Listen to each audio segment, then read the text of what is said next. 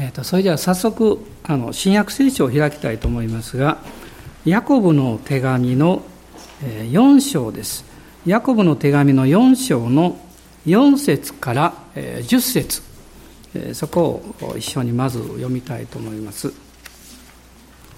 ヤコブの手紙の第4章の4節から10節です。ご一緒にどうぞ。低層のない人たち世を愛することは神に適することであることがわからないのですか？世の友となりたいと思ったらその人は自分を神の敵としているのです。それとも神は私たちのうちに住まわせた御霊を妬むほどに慕っておられるという聖書の言葉が無意味だと思うのですか？しかし神はさらに豊かな恵みを与えてくださいます。ですからこう言われています。神は高ぶる者を退け、へりくだる者に恵みをお授けになる。ですから神に従いなさい。そして悪魔に立ち向かいなさい。そうすれば悪魔はあなた方から逃げ去ります。神に近づきなさい。そうすれば神はあなた方に近づいてくださいます。罪ある人たち、手を洗い清めなさい。双心の人たち、心を清くしなさい。あなた方は苦しみなさい。悲しみなさい。泣きなさい。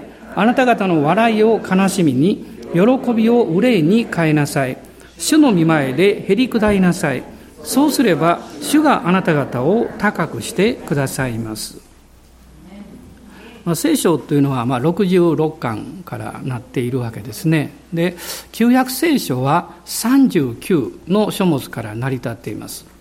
ですから新約聖書というのは、まあ、66マイナス39になるわけですが、まあ、3区27という覚え方をしまして、まあ、27のこの書物によってなっているわけです。まあ、聖書全体は40人ぐらいの人によってまあ書かれたと言われているんですけれども新約聖書は8名プラス1ないしはそこに属するかも分かりませんが、まあ、ヘブル人への手紙だけがまあ、著者が不明ということになっています。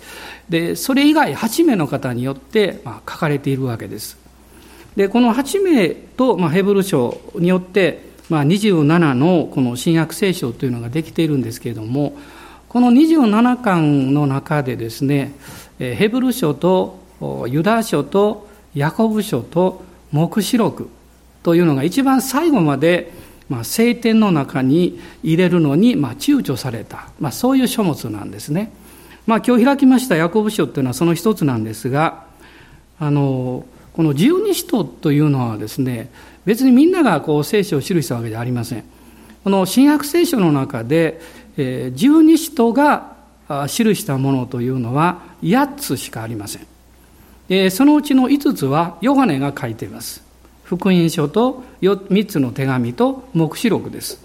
そしてペテロです。ペテロは2つの手紙を書いています。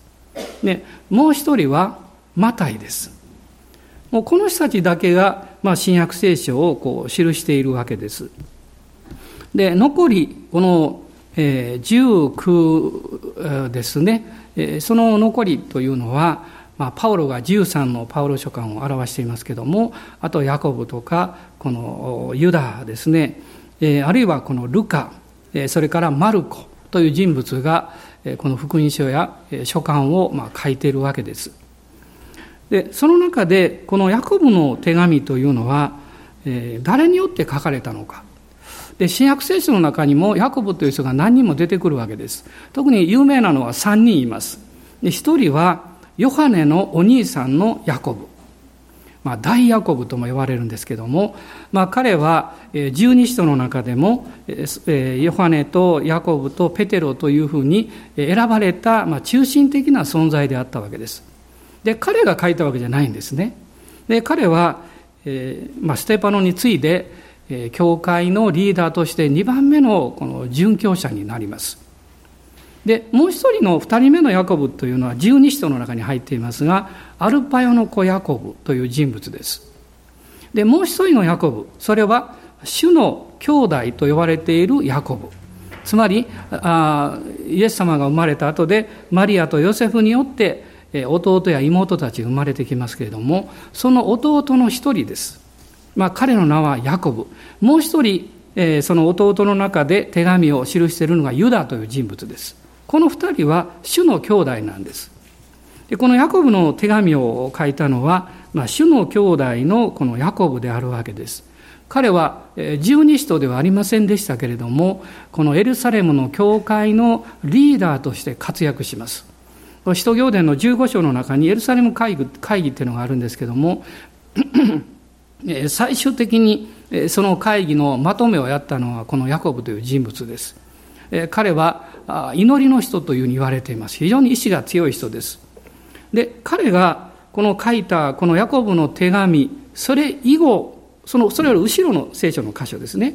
それより後ろ、黙示録まで7つの書簡がありますが、これをみんな行動書簡というふうに呼ばれています。つまり一人の人とか一つの教会宛てではなくって、まあ、地域全体の教会のために書いている手紙なんです。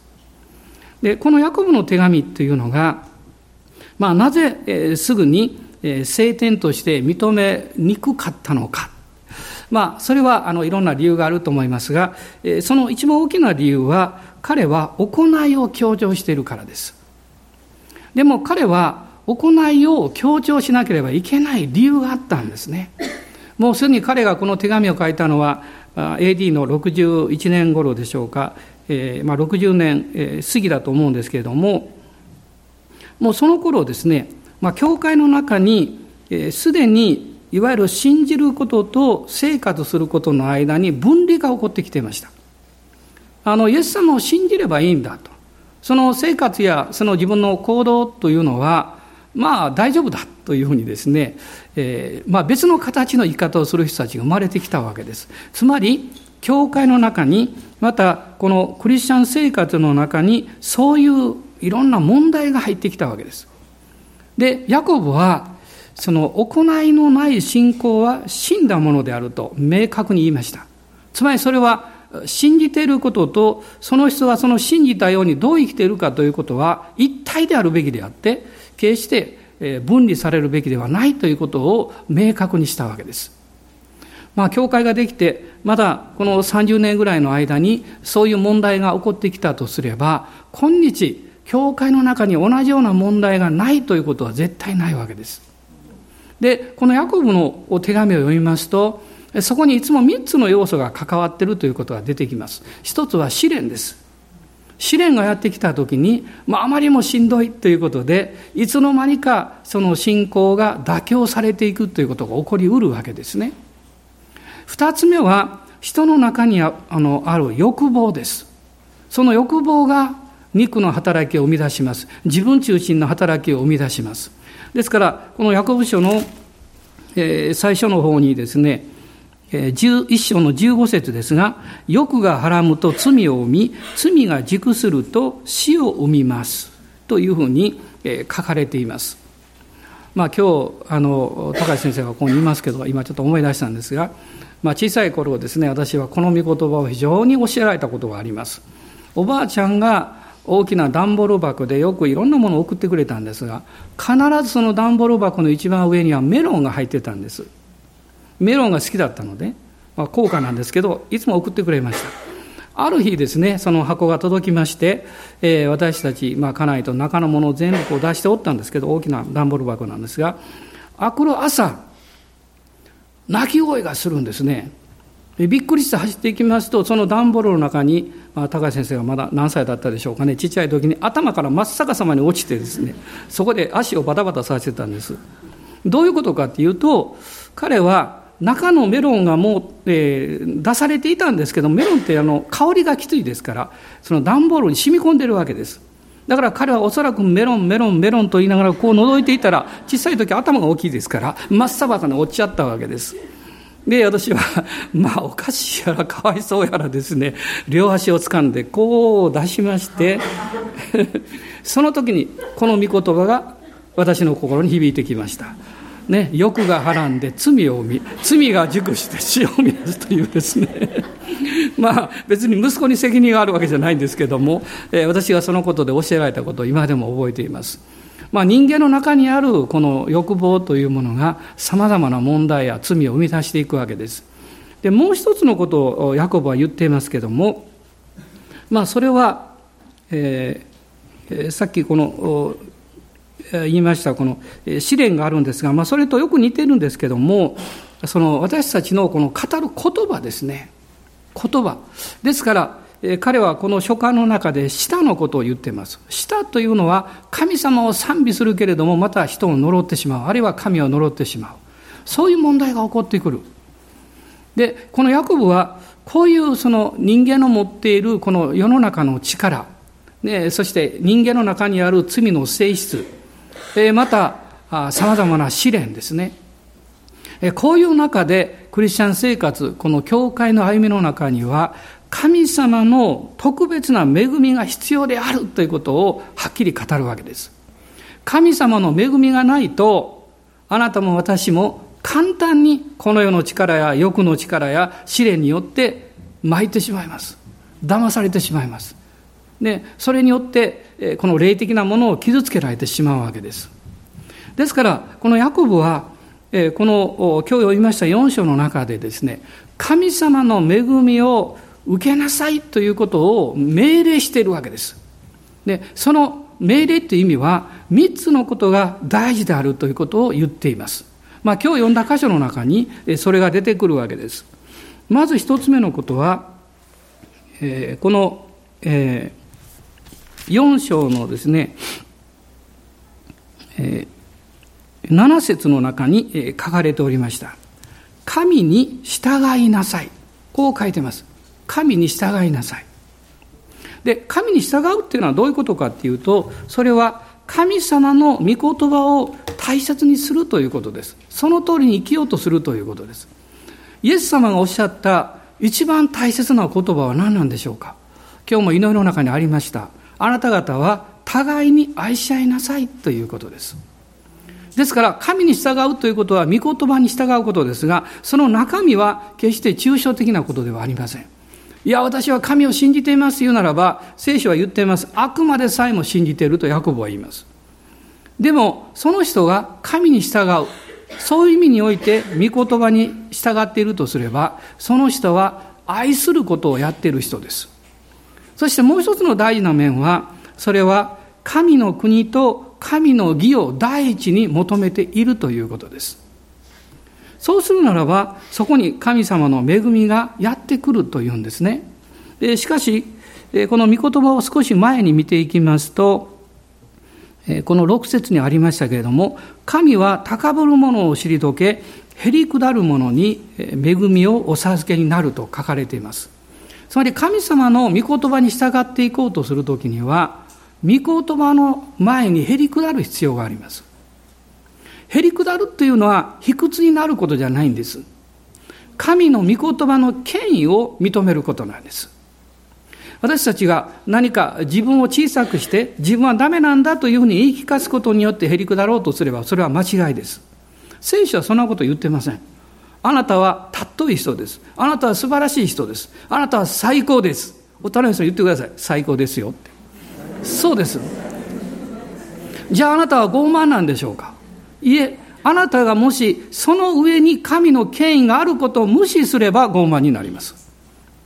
しかし、あなたが喜び、私は素晴らしいんだ、私は恵まれているんだと誇って、でも私の上には神の権威があって、御言葉の権威があって、私はその前にいつもへりくだるものですという生き方をしているならば、あなたはへりくだった人です。神様の恵みは卑屈な人には注がれません。神様の恵みは真に謙遜な人に注がれます。自分がダメだダメだダメだという人に神の恵みは注がれません。それはなぜかっていうと、そういう人の心は自己憐憫という余分なもので心が詰まってしまっているからです。だから神様の恵みを受けようとすると、その人は自己憐憫から出る必要があります。被害者意識から出る必要があります。恐れや不安から出ていく必要があります。そして私は愛されているんだということを信じる必要があります。そこに神の恵みが注がれます。その時に神様はあなたを豊かにお持ちになることができます。ヤコブは言うんですね。へりくだへりくだるということ、それは神に従うことなんだと。そしてこう書いています。7節です。そうすれば、そうすれば。実は今日読んだ箇所の中にも3つ、3回そうすればという言葉が出てくるんです。まず1回目がここにあります。神に従いなさい。そうすれば悪魔はあなた方から逃げ去りますと書いてます。悪魔と戦いをしたい人いますか？とんでもない私はそんなことしたくありません。ね、怖いからじゃありません。必要ないからです。イエス様がすでに勝利を取ってくださったからです。アメン感謝します。じゃあ悪魔は逃げ去りますということは逃げるまではくっついてきてるんでしょうか？そうです。狙っています。ね、獲物を狙っています。そして獲物に噛みつこうとしています。でもどうして神に従うときに悪魔は逃げるんでしょうか？それは悪魔がそばに来たときに彼がやることはあなたにささやくことです。嘘をつきます。欺きます。あなたの信じてる神様はあなたが期待し思っているほど良い方ではないですよと言います。その証拠に昨日財布落としたでしょ昨日つまずいたでしょあなた足に痛い経験したでしょう。神が良い方であればそんなことはしないでしょう。悪魔は嘘をつきます。欺きます。そして天のお父様が良いお父様であるということを疑わせようとします。今日爽やか礼拝で少しお話をしたんですけども、えー、今朝ですねもう本当に朝早い時間ですが御言葉が浮かんできまして私はその御言葉を考えていて寝れなくなって起きました。それはあの創世記の15章のアブラムに対する神様の言葉でした。アブラムを天幕の外に連れ出して主がおっしゃいました。さあ天を見上げなさい。星を数えることができるなら数えてみなさい。その最初の言葉です。さあ天を見上げなさい。私は寝ながらいろいろ考えてました。つい先日はもう久しぶりに、えー、ウグイスの声を聞きました。5時半頃です。朝ですね。下手な声でした。ほけほけほけほけほけしか言いませんでした。でも一生懸命何か歌ってるというかさえずってました。で私はそれと結びついたんです。神様私は本当にそういうものです。まだ十分に美しく歌うことさえできない。もうほけほけほけぐらいしかできない。ね でも神様あなたは私にいつもおっしゃる。天を見上げなさい。その時私思いました。神様はどうして天を見上げなさいとおっしゃるんですか？そして私なりの実際的な答えがやってきました。父はあなたの顔を見たいんですよ。あなたの顔を見たいんです。あなたの何者であるかを見たいというんじゃなくって、あなたの顔を見てあなたに愛情を表したい。時に私は喜びながら顔を上げるでしょう。時には泣きながら顔を上げるでしょう。時には怒りに満ちてあげるかもわからない。ある時は恐れに満ちてあげるかもわからない。しかし神はあなたが泣いてようが喜んでようが怒ってようが悲しんでようがそのままで天を見上げてほしいんです。あなたを慰めたいから、あなたを癒したいから、あなたに希望を与えたいから、あなたがたっとい存在であるということを表したいからです。だから、さあ、天を見上げなさいとおっしゃいます。私はそのことを考えた時にもう喜びが溢れてきました。そしてこの御言葉が浮かんできたんです。神に従うということは何かをすることができあるいはできるようになることではありません。主を見上げるだけなんです。その後でヤコブは言うんです。神に近づきなさいと言います。そうすれば、神もまたあなた方に近づいてくださいます。実はこの御言葉は、私が18歳の時に、イエス様を信じた直後に与えられて、もう涙して悔い改めた御言葉でした。ですからよく覚えています。神に近づけ、そうすれば神もまたあなた方に近づかんとこう書かれています。それは神様は私たちが近づくまで近づかないんでしょうか？そうではありません。神様は先に近づいておられます。しかし私たちが主を知って近づくということは、十字架の恵みの中に入っていくということです。イエス様の十字架の贖いの中に一歩一歩入っていくということです。あなたがそこに入れば入るほど自分の弱さや汚さや自己中心性を教えられるでしょう。しかし同時にそれ以上にイエス様がこんな私を許してくださったということを経験します。その経験の中で涙を流さない人はいないと思います。私はたくさんの人の涙を見てきました。しかし私はそれ以上に泣きました。主の十字架の前に立って涙できない、しない人がいるでしょうかそれは怒りの十字架でも、裁きの十字架でも、あなたに対して関係ないという十字架でもありません。あなたのために私はここにいるんだと語られる十字架です。あなたを許すために、あなたを愛するために、あなたに新しい命を与えるために、私がここにいるんですよという十字架なんです。ヤコブは言います。神に近づけ。大胆に主の恵みを信じて近づきなさいと言います。でも、そこに何て書いてますか、えー、そうすれば、神はあなた方に、えー、近づいてくださいます。私たちが恐れる必要がないんです。私はある時まで主の御心を真に求めることを不安がっていました。もし神様の御心を知って私が願ってないところに行けとか、願ってないことをやれとか言われたらどうしようかっていう不安が密かにあったんです。でもある時に分かりました。私が主の御心を求めれば求めるほど神様が一番おっしゃりたい言葉はたった一言。それは私はあなたを愛しています。その言葉だけだと分かりました。その時に、ああ、私の父なる神は良い神であって、そして私を愛しておられる方なんだということを確信しました。悪魔は嘘つきです。あなたが神に近づかないようにさせようとします。神の御言葉に従わせないようにしよう、従わないようにしようとします。でもヤコブは言うんです。騙されちゃいけない。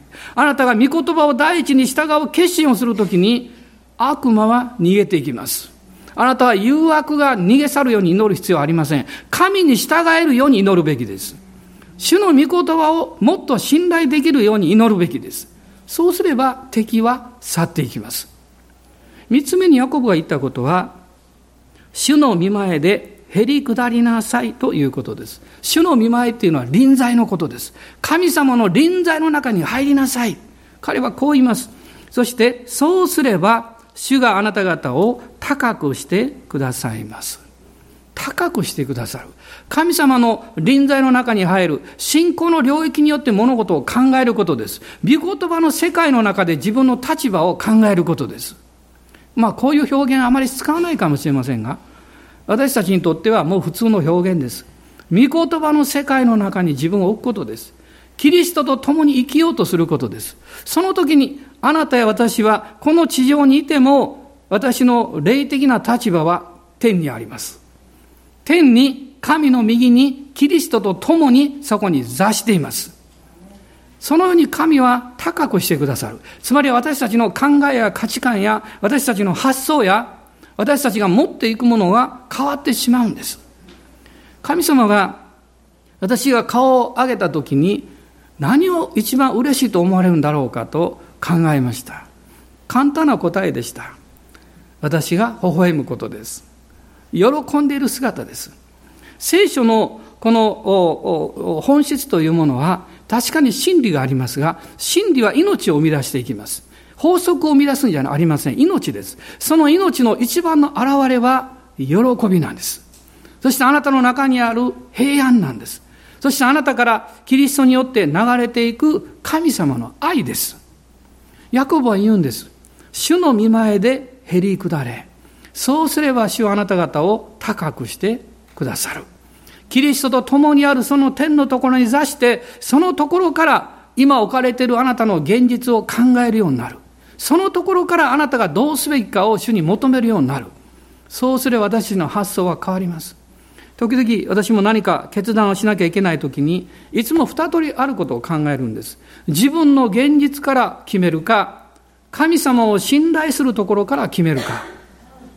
さあどうなんでしょう。あなたはどちらの選択もできます。しかしあなたの冷静が引き上げられているとあなたの信仰が高く上げられていくとあなたは何も考えなくても自然に神の側からものを考えて決めるようになります。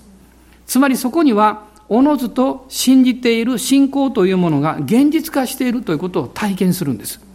今日、聖霊様がここに働いていらっしゃいます。もし私たちが立法的に、あるいは人の言葉として、ヤコブが言うように、行いのない信仰は死んだものですというふうに聞くと、私たちは窮屈になるでしょう。しかしあなたが神様の恵みを十分に受けたとするならば、行いを表さない信仰なんか考えられないと言います。なぜならば、あなたが大きなプレゼントをもらったときに、あなたはそれをもらったというよりも、その喜びが先に出てくるでしょう。えあなたが素晴らしい経験をしたときに、どういう経験をしたかということを説明するよりも、喜びが先に来るでしょう。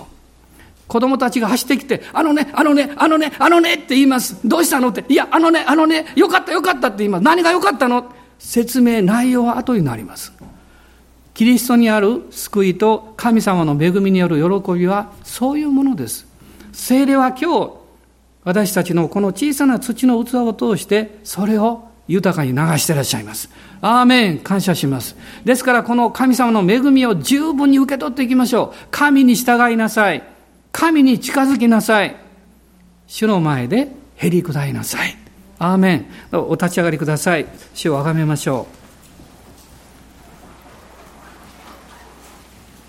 ハレルヤ、イエス様、感謝します。アーメン、感謝します。主の皆を褒めたたえます。アーメン。あなたが今日恐れるものが何かあるんでしょうか？私たちは主を恐れます。しかし時々この世のものを恐れてしまいます現実の状況を恐れてしまいますしかし今日神の恵みを受けて私たちは力強くされますそれを信じていますですからイエス様の皆を賛美するんです。アーメン。感謝します。アーメン。主の恵みがあなたの上に十分に注がれています。主の恵みが来ると主の臨在が来ると自分の愚かさに気がつきます。なんと自分は気がつかないうちに自己中心的なんだろうと思います。なんと自分が考える前にもう反射的に自分中心のことをやってしまっているということを悲しく思うことがあります。しかし主の前にへり下ります。主よこんな私を憐れんでください。こんな私に恵みを注いでください。十字架の許しと恵みは常しえに変わることがありません。このような弱い私たちを圧倒して主の恵みが流れていきます。アーメン。今キリストに信頼しましょう。キリストにあって神の右に座っているあなたが主を褒めたたえましょう。ハレルヤ感謝します。アーメン感謝します。ハレルヤ今あなたの心の中にやってくる心配事を横に置きましょう。神様にお任せしましょう。アーメン感謝します。アーメンアーメンハレルヤハレルヤ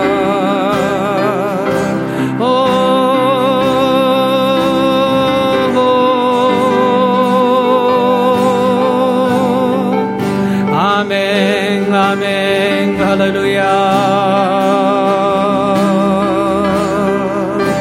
さあ天を見上げなさいあなたのそのお顔でそのままで主を見上げましょうアーメンアーメンハレルヤ主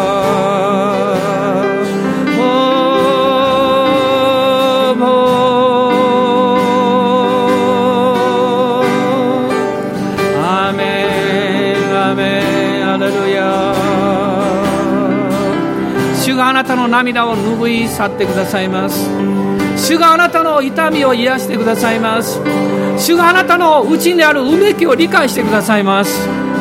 おお主よ。あなたは愛されている神の息子娘です。アーメン。アーメンアーメンアーメン。おー。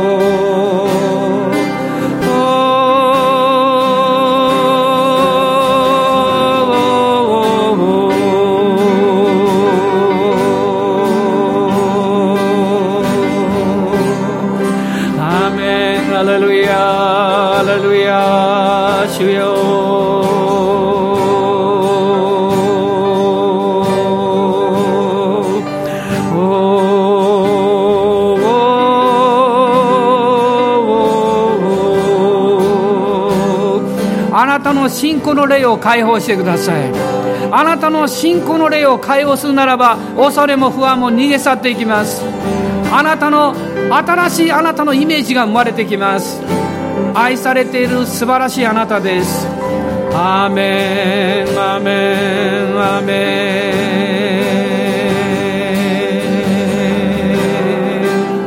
ン。ハレルヤアメンハレルヤ。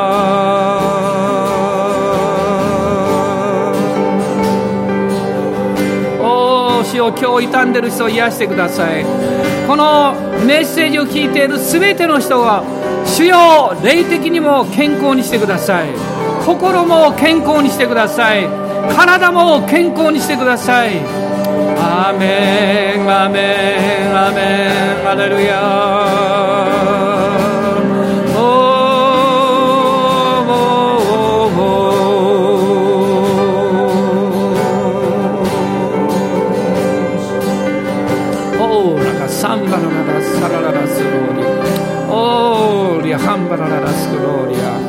アーメン感謝します。アーメンアーメン主は今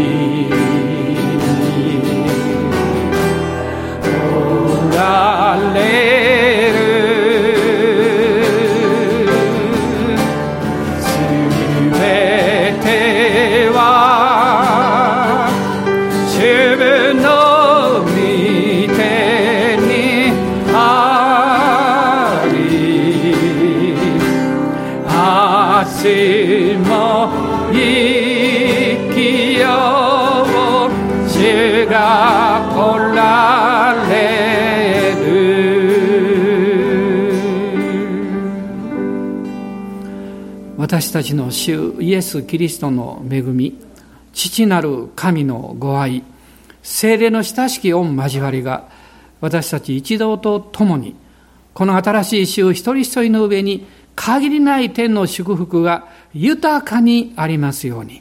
アーメン。